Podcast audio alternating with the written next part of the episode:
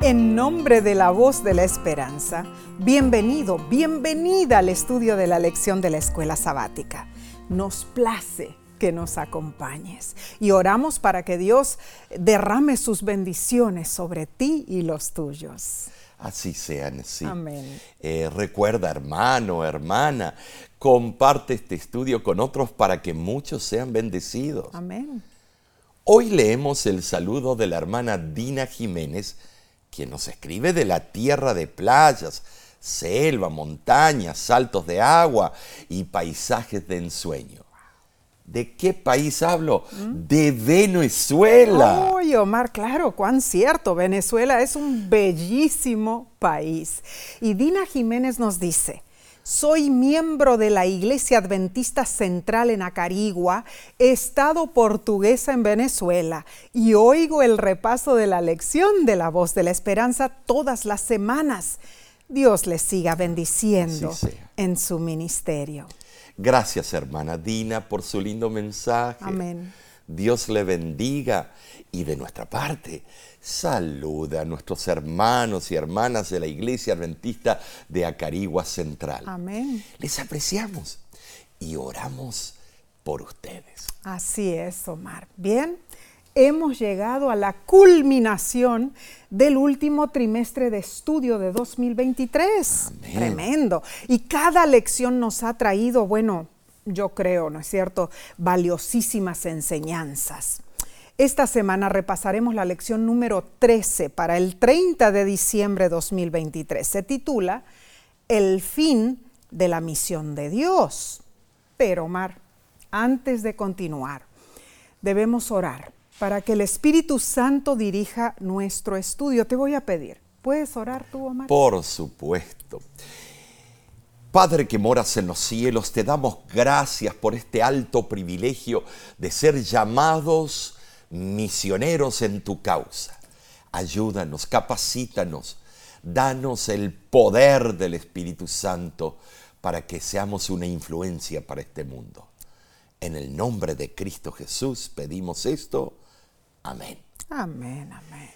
El texto de esta semana está en Segunda de Pedro capítulo 3, versículos del 11 al 12. Nesí.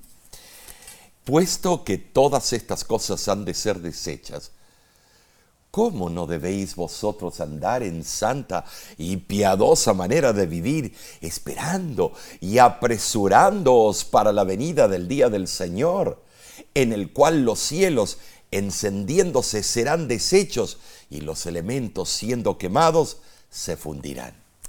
Estos versículos en realidad afirman que el pecado será completamente destruido. Amén. Gloria a Dios. Es esencial que los que sabemos del inminente día cuando este mundo será deshecho, seamos diligentes en permitir que Cristo elimine todo rastro de pecado de nuestras vidas. Además, hermanos, nos corresponde cumplir fielmente la misión que Dios nos ha encargado. Seguramente la segunda venida de Jesús culminará la historia bíblica de este mundo como lo conocemos. Esta semana estudiaremos el foco final de la misión divina. Te pregunto, ¿cómo definirías tú el fin de la misión de Dios? ¿Cuál es la meta final? Después de estudiar todo este trimestre, ¿qué has aprendido sobre la misión de Dios? Estoy seguro que ya estás listo para salir y hacer eh, los labores en el nombre de Cristo Jesús. Te pregunto, ¿estás finalmente dispuesto a compartir las buenas nuevas de salvación? A todos nos interesa el futuro, ¿verdad? Nos preguntamos, ¿qué me depara el mañana? Es como si el presente nunca fuera suficiente para poder disfrutar de lo que tenemos ahora. Necesitamos saber que hay más allá eh, de lo que vemos hoy día. La esperanza y la ansiedad juegan en nuestra mente cuando consideramos lo que puede llegar a ocurrir en el futuro. Esa es una tensión entre una turbadora preocupación y una añorante anticipación. Muy bien dicho. Ahora, podemos esperar ansiosamente el fin de la misión de Dios, pero ¿estamos verdaderamente de acuerdo en cuál es la misión de Dios? ¿Sabemos sin lugar a dudas cuál es el objetivo principal de Dios? Sí, si somos parte de esa misión, pero no somos la única parte. Debes admitir eso. Mientras esperamos la segunda venida de Jesús, tal como se presenta en la Biblia, ¿qué estamos haciendo? ¿Y cómo estamos reflejando a Dios? Estas son serias preguntas, hermano, hermana. En esta lección conclusiva del trimestre, veremos que Apocalipsis es un libro misionero sí, centrado en un Dios misionero, quien nos llama a ser una iglesia misionera. Y nuestro llamado a proclamar la verdad presente al mundo continuará siendo vigente hasta que todos hayan tomado una decisión a favor o en contra de Dios. El epicentro del libro de Apocalipsis trata del antiquísimo conflicto entre el bien y el mal. El conflicto cósmico entre Cristo y Satanás. Satanás ha perdido su dominio maléfico sobre la tierra y ahora persigue desesperadamente a quienes permanecemos leales al Dios Altísimo.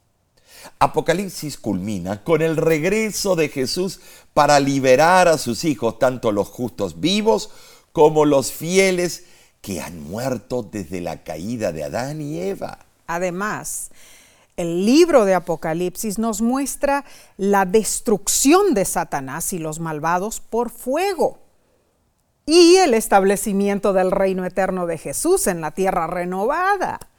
Entonces, como estudiantes del Apocalipsis, eh, exploramos con entusiasmo y buscamos identificar las señales y los eventos predichos, sí, los que marcan la historia de la iglesia desde, bueno, antes eh, del primer siglo después de Cristo, hasta ahora, hasta nuestros días en el fin de los tiempos. Y Apocalipsis 21 y 22 podrían describirse como el supremo final feliz en cierto sentido, esta es una interpretación correcta. ¿Sabes, Nesí?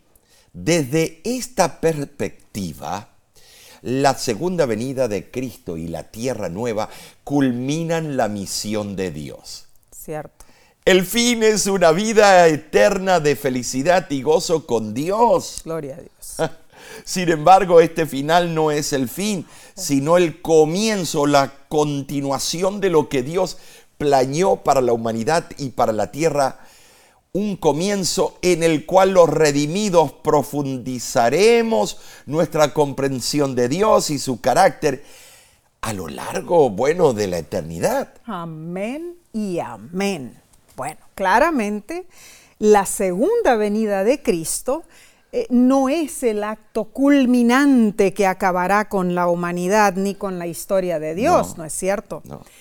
La vida eterna no tendría sentido, hermanos, si la segunda venida de Cristo anunciara solo, solo el fin de la historia de esta tierra, ¿no es cierto? Más bien, la eternidad, como lo has dicho, Omar, es un nuevo comienzo de infinitas posibilidades. Así es. Ah, bueno, esta semana analizaremos puntos bíblicos candentes. Bien, pasemos a la lección del domingo 24 de diciembre titulada El Apocalipsis, la misión de Dios para los últimos días. Tremendo título. El lenguaje misionero del Apocalipsis puede percibirse en formas, bueno, variadas. Sus 22 capítulos hablan de agentes misioneros de audiencia y del escenario donde ocurren los eventos de la misión de Dios. Así es. Apocalipsis proclama el mensaje de salvación. el contenido de ese mensaje, el objetivo de la proclamación y finalmente habla de la recompensa que todos esperamos. Las frases introductorias del Apocalipsis indican que el libro se centra en la misión de Dios. Claro que sí. Y para entender esto, Omar, debemos leer Apocalipsis capítulo 1, versículos del 1 al 7 y dice, la revelación de Jesucristo que Dios le dio para manifestar a sus siervos las cosas que deben suceder pronto, y la declaró enviándola por medio de su ángel a su siervo Juan, que ha dado testimonio de la palabra de Dios. Bienaventurado el que lee y los que oyen las palabras de esta profecía y guardan las cosas en ella escritas, porque el tiempo está cerca. Juan a las siete iglesias que están en Asia, gracia y paz a vosotros, del que es y que era y que ha de venir, y de los siete espíritus que están delante de su trono, y de Jesucristo el testigo fiel, el primogénito de los muertos y el soberano de los reyes de la tierra, al que nos amó y nos lavó de nuestros pecados con su sangre y nos hizo reyes y sacerdotes para Dios su Padre. A Él sea gloria e imperio por los siglos de los siglos. Amén. He aquí que viene con las nubes y todo ojo le verá y los que le traspasaron y todos los linajes de la tierra harán lamentación por él. Sí, amén. Podemos, eh, sabes, sí, considerar la revelación de Jesucristo como el título que Juan le dio al Apocalipsis. Cierto. Este título niega categóricamente el concepto de que el Apocalipsis es un libro sellado que no puede ser entendido.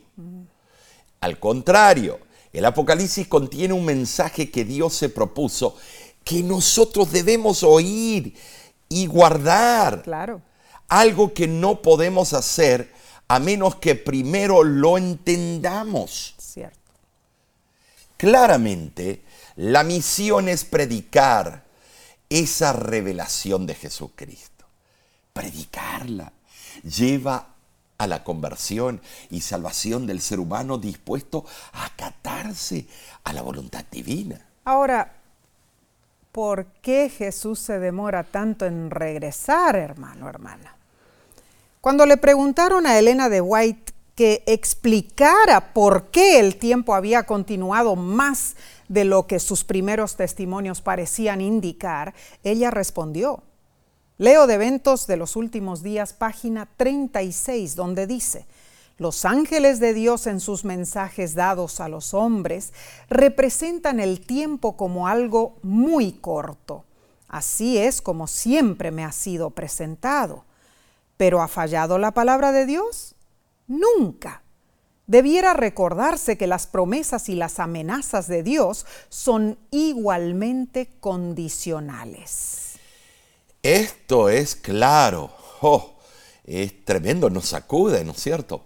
Las repetidas declaraciones de las escrituras que su venida era inminente estaban condicionadas por la respuesta de la iglesia a la exhortación de terminar la obra de predicar el Evangelio en su generación.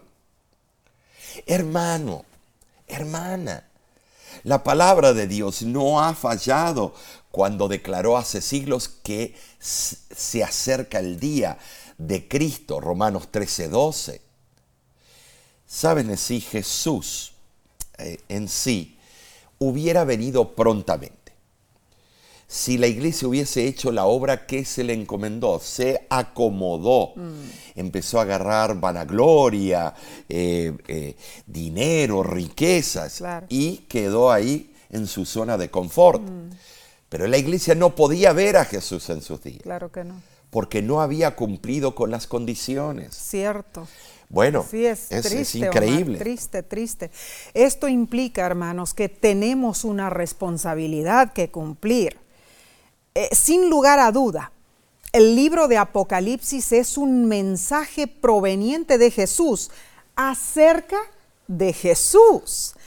Y la bendición que acompaña la lectura del Apocalipsis pertenece a todos los que leemos ese libro con el deseo de comprender más perfectamente las Muy verdades allí registradas. Entonces, Omar, el, el, Apocalipsis en sí es de suma importancia para los que creemos que el tiempo de la venida de Cristo está cercano. La sierva del Señor añade, en Joyas de los Testimonios, volumen 3, página 279. Tremenda cita. Ella dice, los solemnes mensajes que en el Apocalipsis se dieron en su orden deben ocupar el primer lugar en el pensamiento de los hijos de Dios.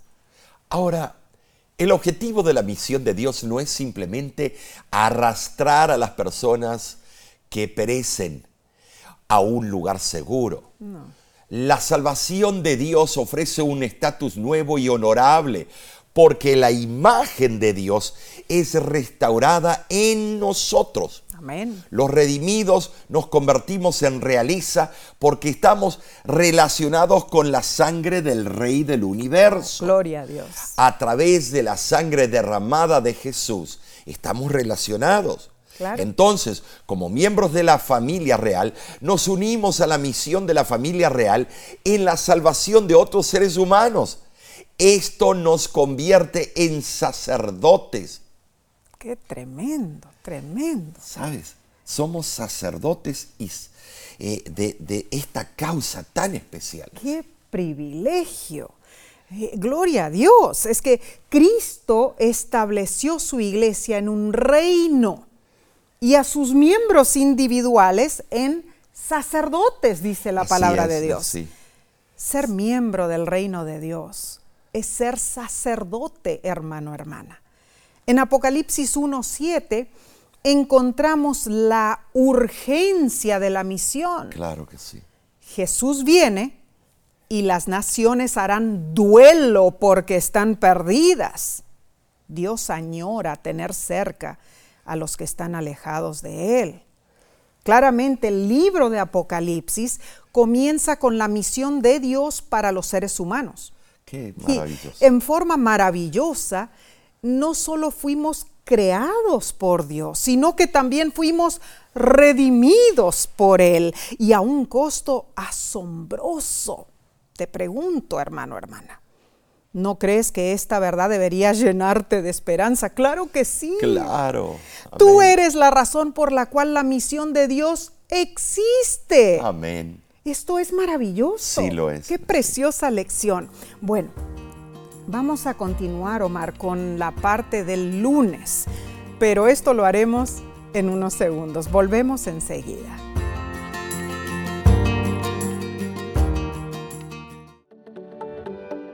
En nuestra aplicación puedes encontrar más contenido como este que te ayudará en tu vida espiritual. Lo puedes descargar visitando nuestra página web lavoz.org.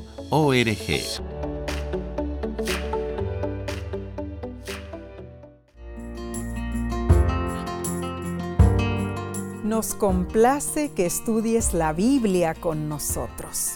Si estás en las redes sociales, por favor comparte con tus contactos este precioso repaso de la lección. Bien, sigamos con la parte del lunes 25 de diciembre titulada El mensaje y la misión de los tres ángeles. Oh, tremendo. Como adventistas del séptimo día, enfatizamos la segunda venida de Cristo en nuestras iglesias y esfuerzos evangelísticos. Así Yo lo es. hago, tú lo haces constantemente. Claro que sí. El mundo necesita desesperadamente ese mensaje de esperanza. Igualmente importante es la descripción bíblica de la tierra nueva. lindo. No es un reino celestial en las nubes, es una tierra recreada que en muchos aspectos se parece a nuestro mundo actual. Ahora, la diferencia significativa entre la tierra nueva y esta tierra es que ya no habrá problemas derivados del pecado y derivados de la muerte. Claro que no, porque en realidad el pecado y la muerte ya no existirán. Además, los autores de la lección añaden lo siguiente. el libro de Apocalipsis nos ofrece una representación poderosa y gráfica del tema del gran conflicto. Es difícil imaginar cómo alguien puede entender algo en las escrituras aparte del motivo de la gran controversia que culminará en los últimos días. Vemos que en Apocalipsis capítulo 14 versículos del 6 al 12, el enfoque de la misión de Dios es el mensaje de Dios, el Evangelio. El mensaje en un sentido real es la misión. El mundo necesita ser advertido porque cada persona se verá obligada a tomar una decisión, sí, una elección entre la vida o la muerte.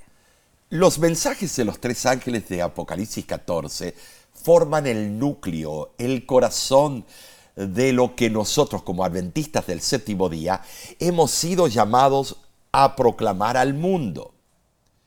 Saben, sí, eh, hay dos temas fundamentales, el Evangelio eterno y la adoración al Creador. Amén. Estos dos temas aparecen en la representación eh, de los santos de Apocalipsis 14, 12, a donde dicen, sí, aquí está la paciencia de los santos. Aquí están los que guardan los mandamientos de Dios y la fe de Jesús.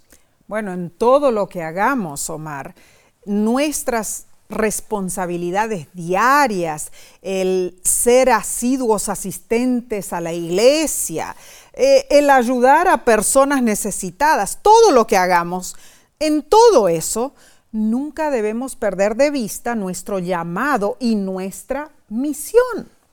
¿Cuál es la oh, misión? tremendo.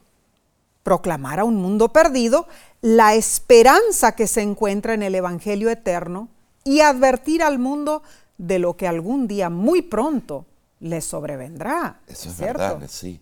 leamos, eh, yo te diría, Lucas capítulo 11, versículo 23, y dice lo siguiente. El que no es conmigo, contra mí es, y el que conmigo no recoge, desparrama. Hay varias citas del espíritu de profecía que utiliza este texto para sacudirnos de nuestro letargo. Leo del libro Consejos sobre la Salud, página 35, Nesí. No debemos ser espectadores ociosos de las escenas impresionantes que se llevarán a cabo en preparación de la segunda venida de nuestro Señor. Debemos desplegar el valor y el entusiasmo del soldado cristiano. El que no está con Cristo es su enemigo.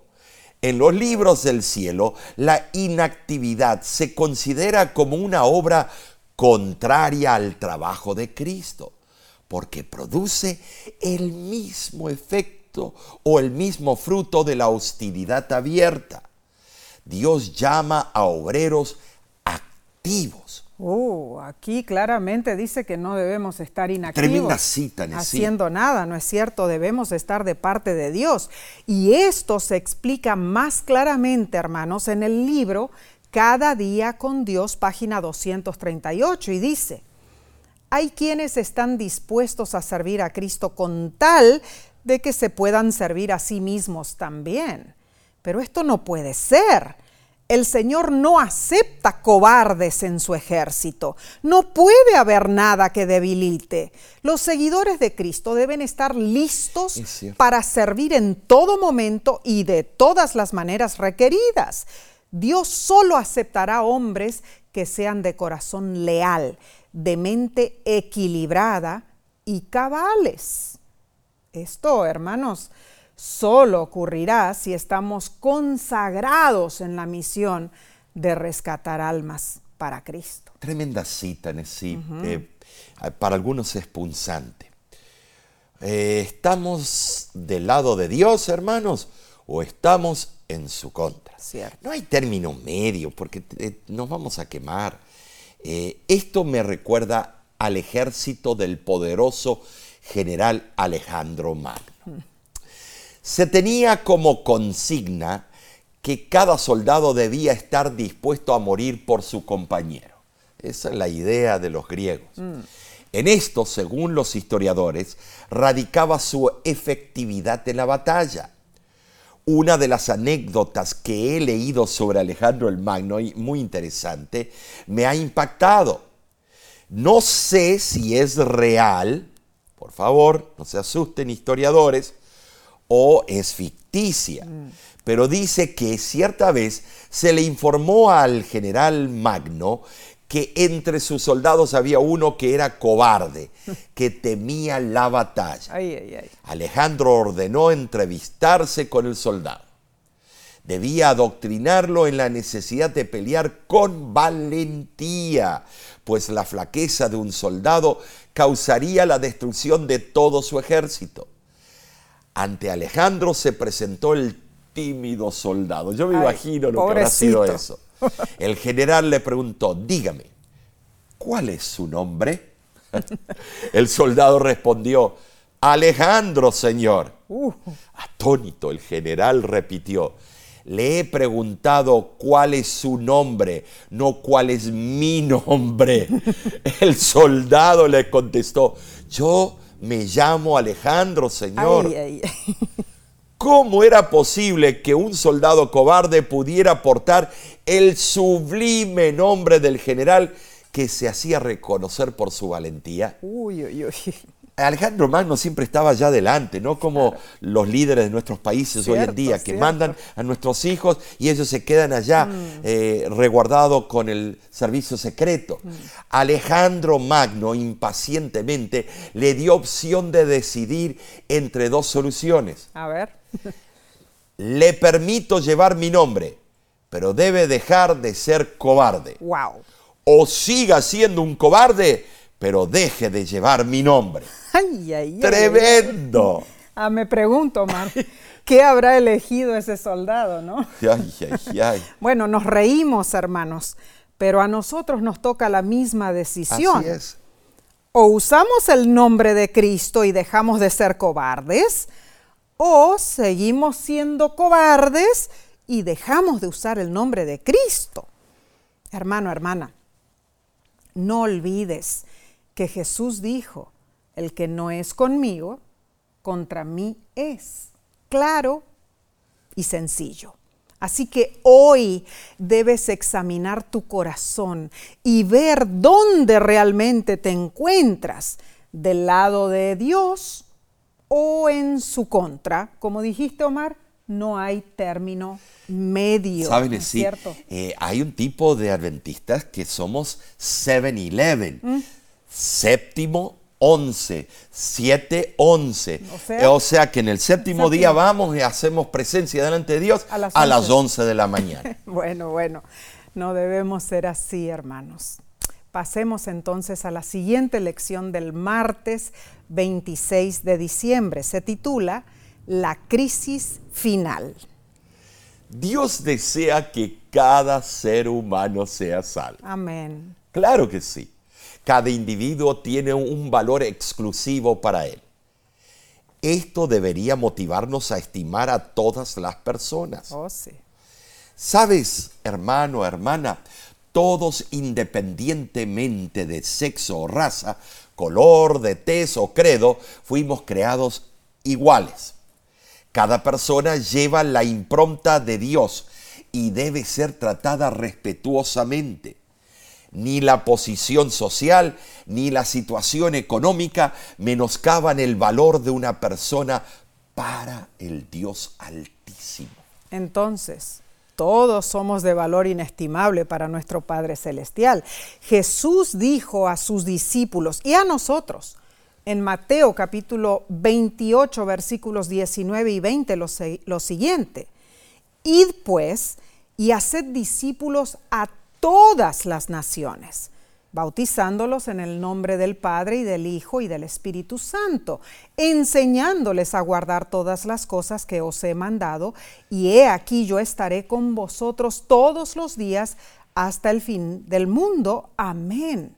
Esta, hermanos, es la gran comisión. y los mensajes de los tres ángeles con un llamado a toda nación, tribu, lengua y pueblo, como dice Apocalipsis 14:6, esos mensajes son la verdad presente, la expresión de la gran comisión. Ahora, yo no sé, esto me hace pensar, y tal vez a ti también, ¿por qué Dios se preocupa por toda la clase de personas? Cuando yo, algunas, algunos tipos de personas no me gustan. El amor de Cristo es para toda la humanidad, sin excluir a ningún grupo étnico. Pensemos en forma mancomunada en esto. Los recién nacidos, los niños, los ancianos, los enfermos, los discapacitados, los que sufren de diferentes formas, los nonatos, los hambrientos, las viudas, los presidiarios, aún nuestros enemigos, todos, sin importar su condición, circunstancia o creencia religiosa, se dignifican por ser portadores de la imagen de Dios y merecen la misma honra y respeto de nuestra parte. Esto es muy cierto y serio, hermanos. Contrariamente a la teología que enseña que Cristo murió solo por una élite predestinada, la Biblia es muy clara. El sacrificio de Cristo fue para todos, sin importar raza, etnia o cualquier otro factor. Si eres un ser humano, Cristo murió por ti. Punto. Bueno, Mar. Ahora, la Muy única... bien dicho, me gusta que hayas puesto el acento ahí. Punto, ¿no es cierto? Sí. Pero hay una pregunta, una única pregunta, yo digo. ¿Cómo respondemos nosotros al sacrificio de Cristo?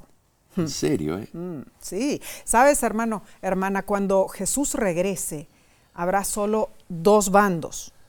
Primer bando, aquellos que se han sometido a la autoridad de Satanás a través de instituciones religiosas y políticas, como lo dice Apocalipsis 13 y 17. Segundo, Mm. segundo bando, aquellos que se han sometido a Jesucristo, cuya fe se manifiesta al guardar los mandamientos de Dios. Y esto lo vemos en Apocalipsis 14, 12, ¿no es cierto? Este mensaje en sí tiene que ser predicado, pero eh, eh, lo tenemos que sentir, Claro. tenemos que emocionarnos, y no que ser unos momios ahí. eh.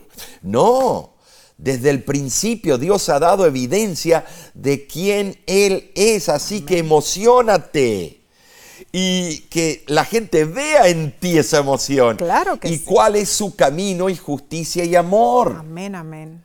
Claramente todos los seres humanos de épocas pasadas serán juzgados de acuerdo a cómo cooperaron con Dios y vivieron sus vidas, independientemente de cuánto entendieron o no la voluntad de Dios. Tremendo. Nosotros vivimos en el tiempo del fin, sí, este trimestre. Seamos sinceros. No a muchos le ha gustado el tópico y lo vemos por la cantidad de eh, personas que vieron Eh, en otros, en otros trimestres. Oh, lo- el número de, de- de personas que veían la lección, tremendo. ¿Pero por qué? Porque no es un tópico popular.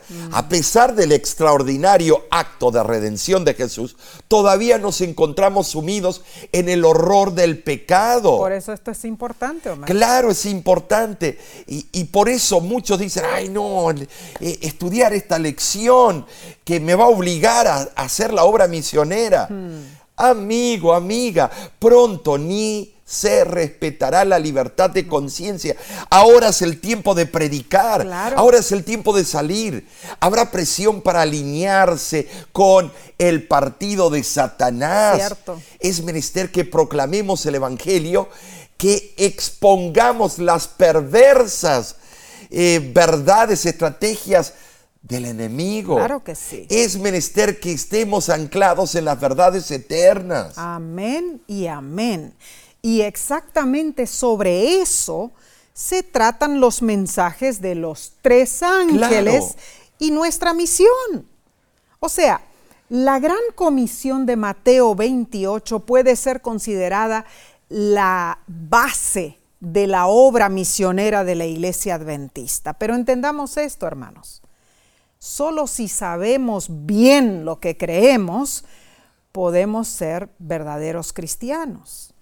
Quienes conciben que la conversión y la salvación solo atañen al sencillo asentimiento de fe en Jesús como Salvador, por, más importante que eso sea para la vida cristiana, esas personas omiten una parte clave de la mm. comisión. Además de bautizar, debemos enseñar a otros a obedecer lo que Cristo ha comisionado. Y esto es muy cierto. Claramente tener fe en Cristo exige un crecimiento constante en el conocimiento de nuestro Señor y Salvador Jesucristo. Amén. Si no ejercitamos nuestras facultades mentales para comprender la voluntad divina de compartir el Evangelio, no somos verdaderos cristianos ni crecemos espiritualmente en sí, no. Mm, pero alabado sea Dios, Omar. Amén. Porque el amor de Cristo y el poder del Espíritu Santo subyugan los corazones. Amén. Las sagradas escrituras atestiguan de esto, comprueban la presencia de Cristo para cada humilde creyente el famoso predicador del siglo XIX, Charles Spurgeon, exclamó en uno de sus sermones, la ausencia de Cristo es infierno, pero la presencia de Cristo es cielo. Tremendo. Busca conocerlo más en su divina naturaleza, en su humildad, en su obra, en su muerte y resurrección, en su gloriosa intercesión y en su futuro advenimiento como rey. Tremendo, ¿no Hermano, hermana medita en el hecho de que Cristo murió por ti personalmente. No hay nada que hayas hecho, por más malo que sea, que no haya sido cubierto por Cristo. Amén. Qué lindo mensaje, ¿no es cierto? Claro que sí, Omar. pero esto continúa. Claro, bueno, vemos enseguida allí, ¿no es cierto? Que eh, la parte del miércoles estará interesantísima. Así que llegaremos a ese estudio en unos segundos. No te vayas, volvemos enseguida.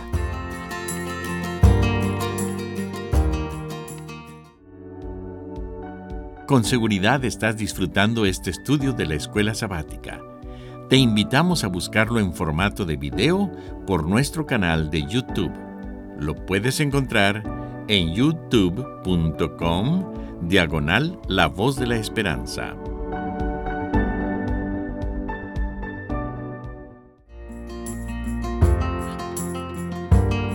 Estamos estudiando sobre el fin de la misión de Dios la cual busca redimir a la creación mm. del efecto que el pecado produjo en ella. Bien, pasemos al estudio del miércoles 27 de diciembre titulado Éxito en la misión. El mundo define el éxito por la cantidad de riqueza, poder y popularidad de una persona. Cierto. La Biblia define el éxito en términos de lo que es espiritual y duradero. Amén. Lo que lleva a la vida eterna.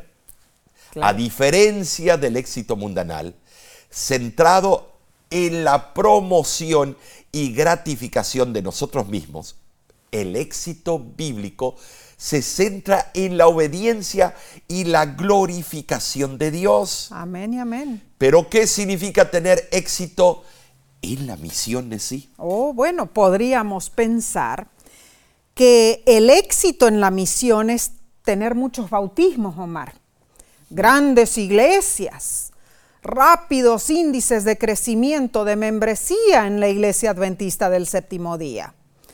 Podríamos también pensar que el éxito en la, en la misión consiste en llevar la, la verdad a cada grupo étnico de la tierra y que podemos acelerar ese proceso usando la radio, internet, televisión, etcétera. Bueno, todo esto es excelente, ¿no es cierto? Y debemos utilizarlo.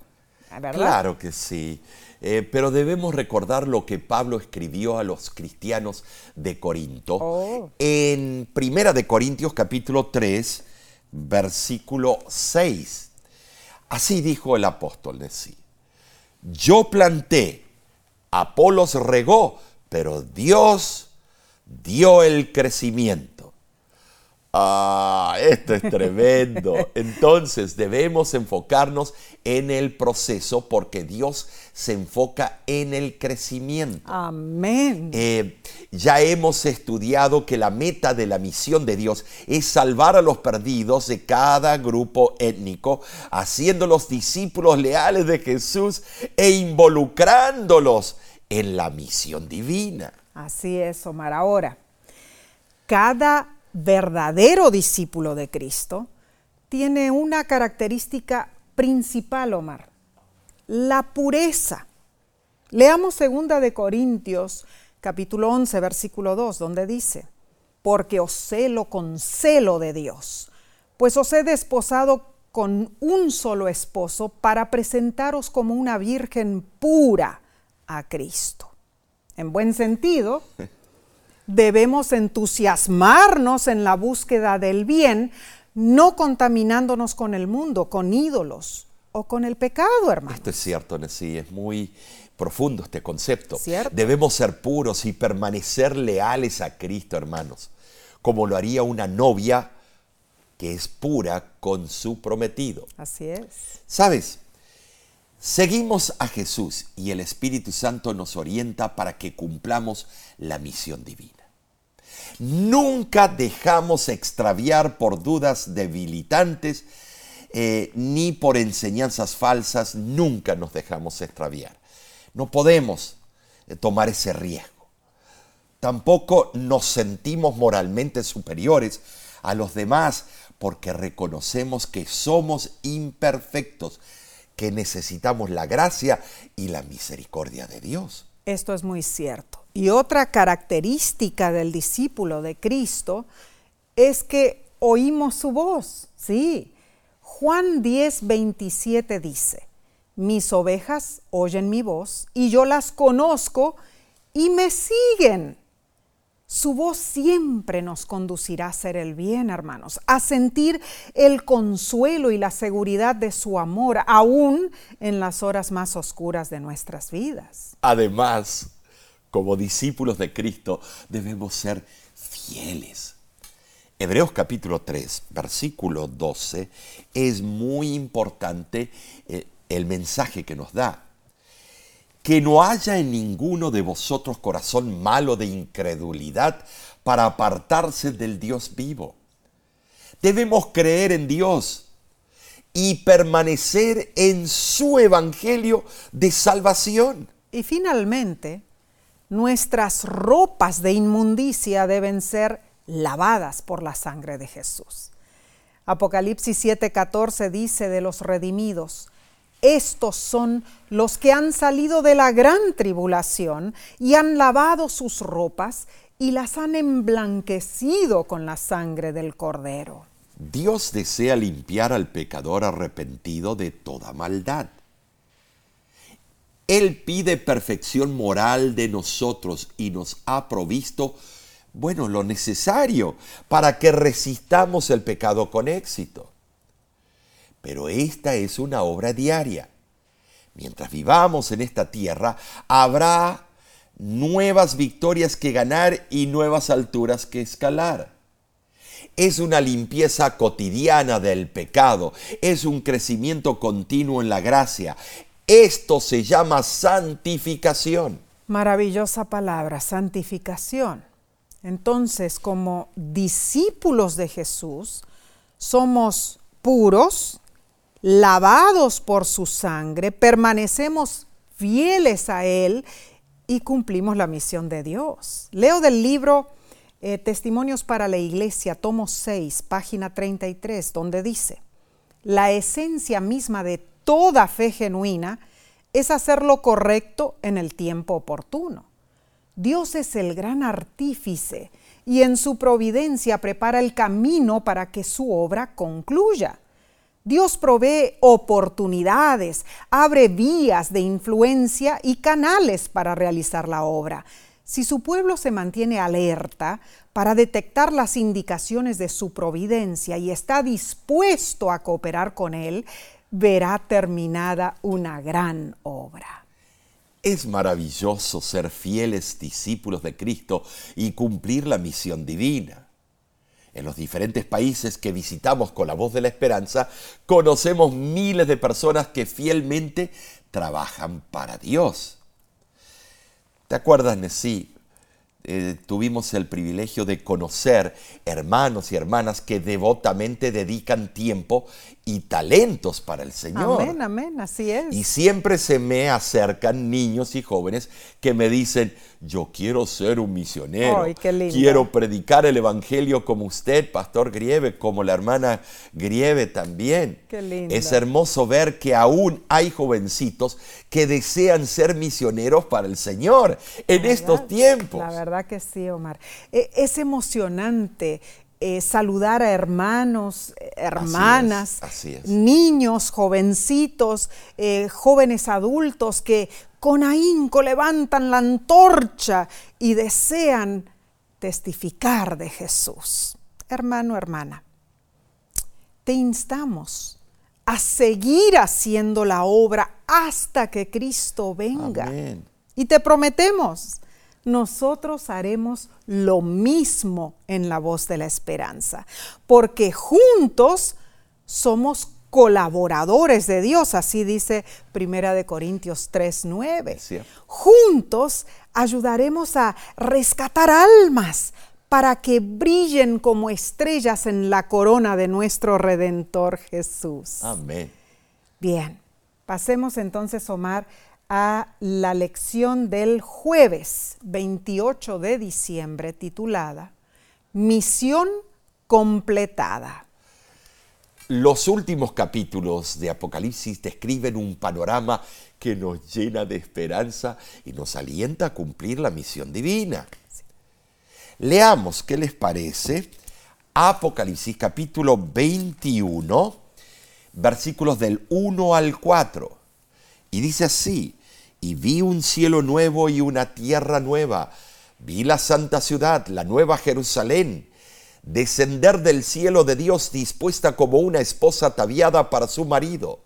Y oí una gran voz del cielo que decía, He aquí el tabernáculo de Dios con los hombres, y Él morará con ellos, y ellos serán su pueblo, y Dios mismo estará con ellos como su Dios. Enjugará Dios toda lágrima de los ojos de ellos, y ya no habrá muerte, ni habrá más llanto, ni clamor, ni dolor, porque las primeras cosas pasaron. Qué maravilloso, Ay, ¿verdad? texto favorito. Sí, la tierra nueva, hermanos, será un verdadero paraíso. Y Dios nos acompañará a través de la eternidad porque morará con Oh, nosotros. pero qué hermoso. Las causas de la tristeza serán completamente eliminadas. En esa tierra perfecta del mañana no existirá razón para el llanto. Ay, hermano, hermana, en ese lugar ya no habrá nada con el estigma de la maldición, porque la muerte y el pecado desaparecerán y Satanás será destruido finalmente nos encontraremos con nuestro Salvador y nos reuniremos con nuestros seres amados. La tierra nueva estará poblada con representantes de todas las etnias y lenguas. La lección de esta semana explica la posición de la Junta de Misiones de la Asociación General de los Adventistas del Séptimo Día. Y ellos aprobaron una filología de misión global. Esto significa que determinaron si un grupo étnico es alcanzado sí o no. Un grupo étnico alcanzado tiene números y recursos adecuados para testificar eficazmente sin requerir asistencia externa. Esto, esta misión ofrece servicios de adoración, Biblias y en su idioma local. Los líderes locales pueden testificar sin tener que recurrir a un traductor. En contraste, un grupo étnico no alcanzado no cuenta con una comunidad local de adventistas, no tiene recursos adecuados para testificar eficazmente sin ayuda externa. Cada iglesia, asociación o misión adventista debe determinar cuáles grupos de su comunidad necesitan ser alcanzados. Claramente, Omar, debemos intentar cumplir la misión de Dios, haciendo discípulos en todos los grupos étnicos, para que el regreso de Jesús ocurra sin demora, que esto sea pronto, ¿no es cierto? Ay, la lección presenta los últimos dos desafíos de este trimestre. A ver, a ver. Primer desafío, ¿estás acelerando el regreso del Señor? Plantas semillas de esperanza en quienes necesitan escuchar las buenas nuevas. Ayudas a los nuevos creyentes a aprender a vivir en obediencia a Cristo.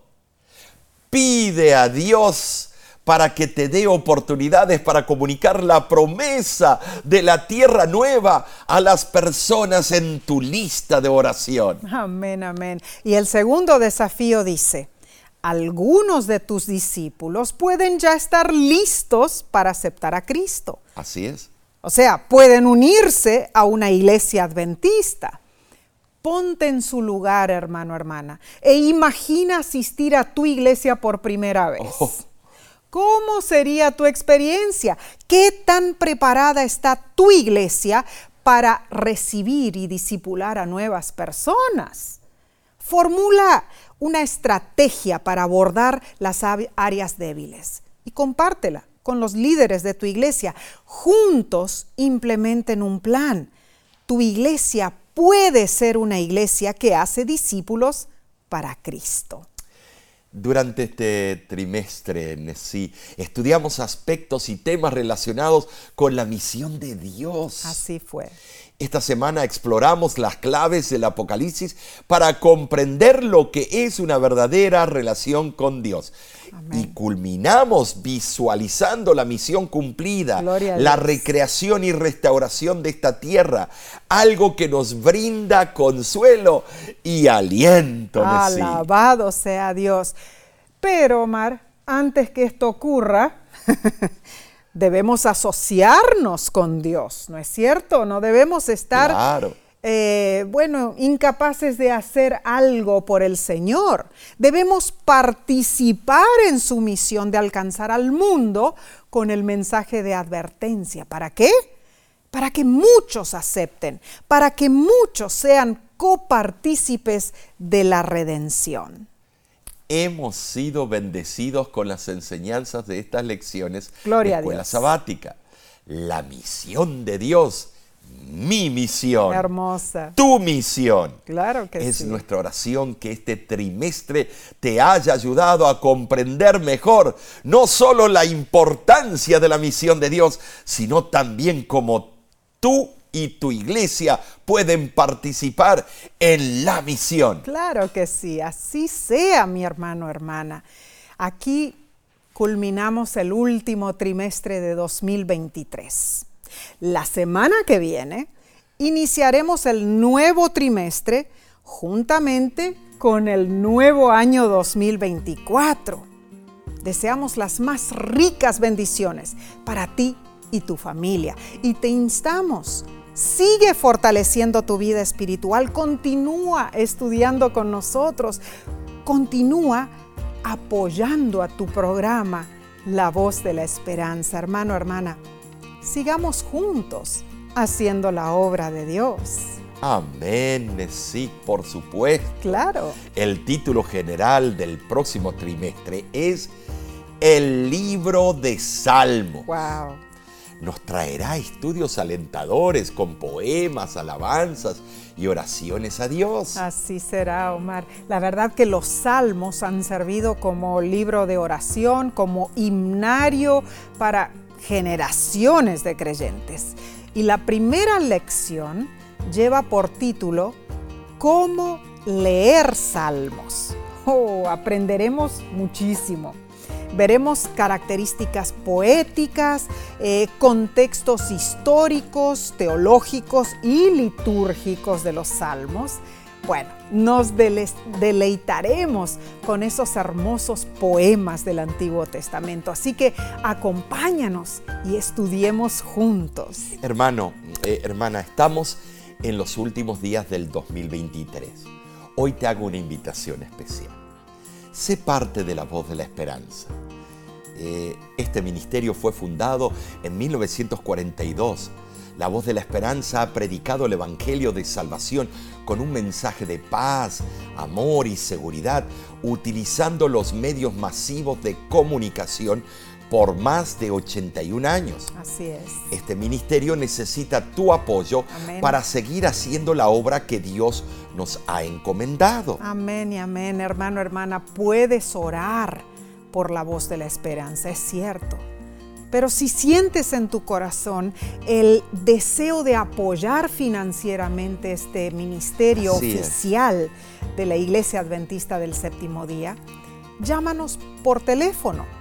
En Estados Unidos el número es 805-955-7641 o puedes enviar tu ofrenda usando tu tarjeta de crédito visitando nuestra página lavoz.org diagonal donar. Gracias por tu generosidad.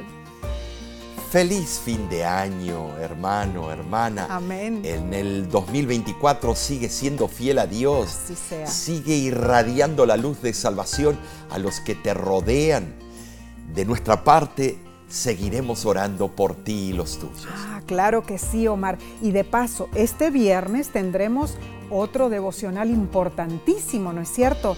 Seguimos con la serie La Gran Controversia y el título del tema será El Gran Despertar. No te lo pierdas, va a estar disponible por el canal de La Voz de la Esperanza de YouTube. Que Dios te bendiga ricamente. Amén.